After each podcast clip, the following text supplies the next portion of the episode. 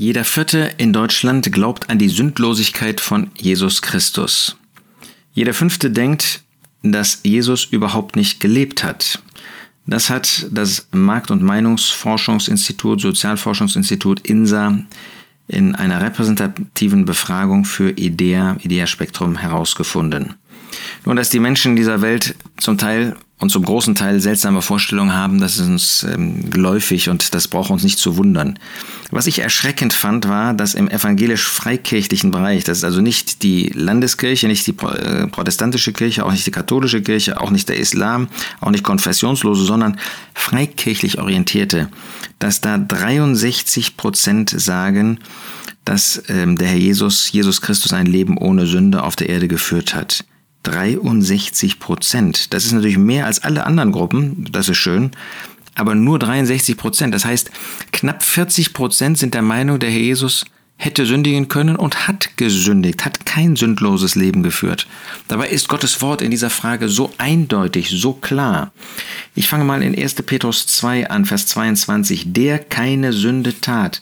Das heißt, da wird ausdrücklich gesagt, dass der Jesus nicht eine einzige Sünde getan hat. In 2. Korinther 5, Vers 21 sagt der Apostel Paulus, den der Sünde nicht kannte, hat er für uns zur Sünde gemacht, damit wir Gottes Gerechtigkeit würden in ihm. Also der Jesus hatte keine Beziehung, auch nicht irgendeine Bezugnahme zur Sünde. Der Jesus kannte natürlich von seinem Wissen her Sünde, das ist nicht gemeint hier, sondern er kannte keine Sünde, das heißt, er hatte mit Sünde nichts zu tun in seinem Leben. Da gab es keinen Anknüpfungspunkt, da gab es irgendwie keine Bezugnahme zur Sünde, außer dass er gekommen war, um für Sünder zu sterben.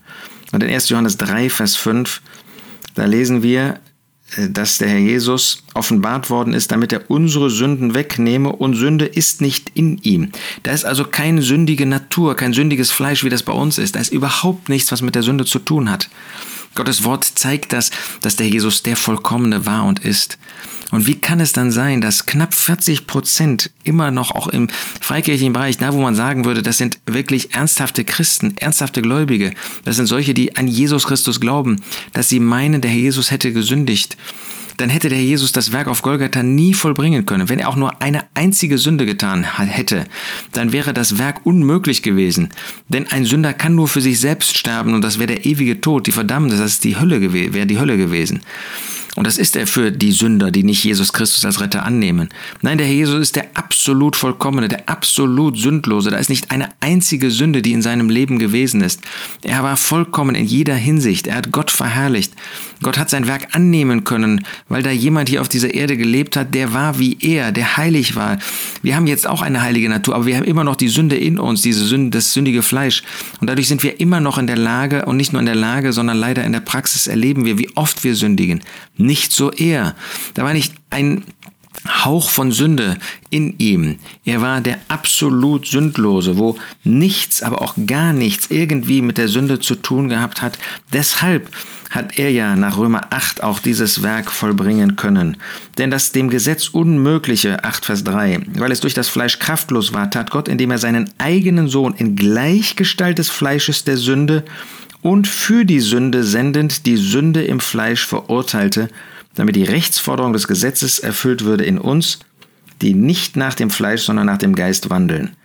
Er ist in Gleichgestalt des Fleisches der Sünde. Wir haben einen menschlichen Körper, der bei uns durch Sünde geprägt ist und bei ihm Gleichgestalt.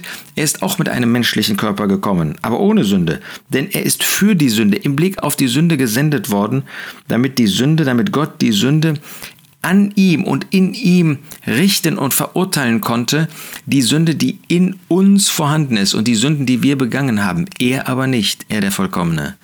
Wir wollen daran unbedingt festhalten, dass der Jesus vollkommen ist und war, dass da nicht eine einzige Sünde in seinem Leben gewesen, nicht der Hauch von einem solchen Schatten.